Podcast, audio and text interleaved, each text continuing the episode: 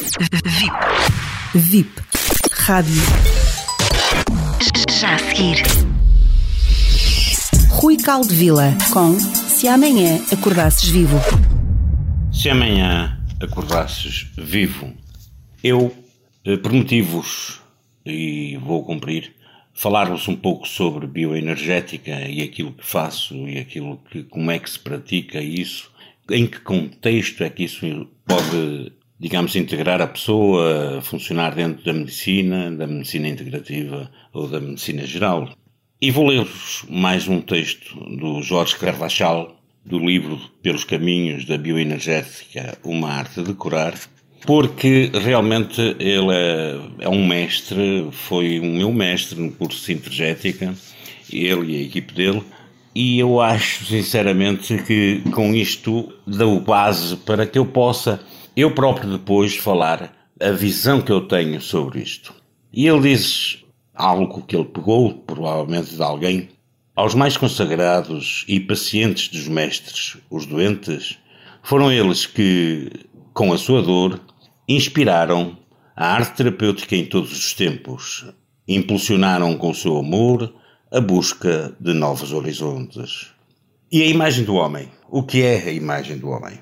O homem não é só feito de pó de estrelas. A sua existência tem um propósito e um sentido. Ele é capaz de ver o mundo através da lente da religião ou da ciência.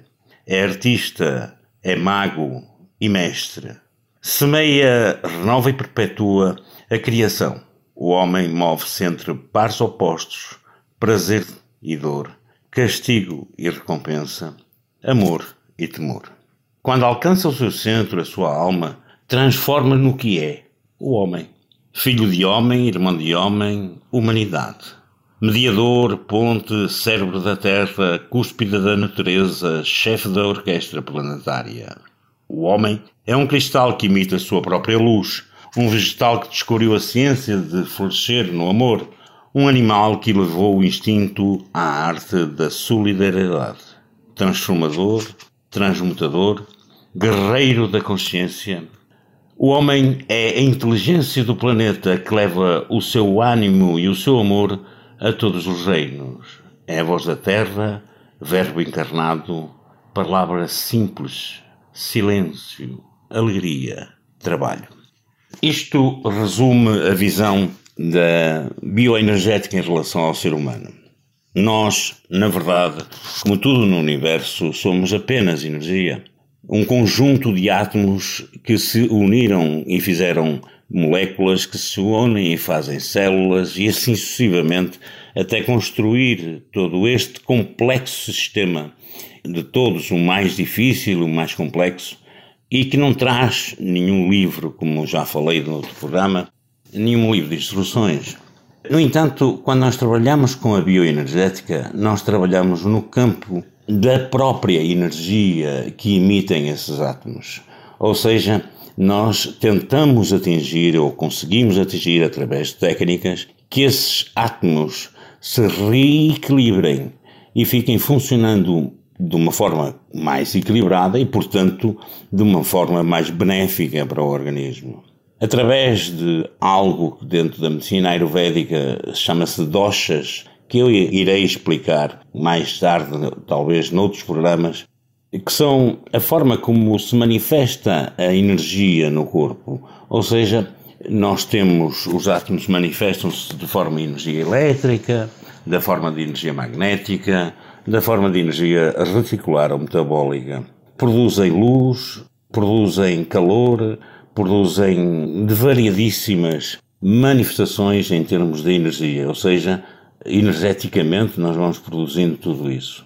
E o que é que interfere com tudo isto? Interfere com tudo isto tudo, absolutamente tudo. Porque sendo todos nós energia, obviamente que estando ao lado de uma pessoa com uma energia menos boa, nós poderemos desequilibrar ainda mais os nossos átomos e a nossa própria energia. Então, ser pó de estrelas é realmente sermos parte de um universo tão grande, onde nós temos galáxias enormes mais, como eu já disse, de milhões e milhões de galáxias. Uma delas é a Via Láctea, que tem milhões e milhões de estrelas que são sóis.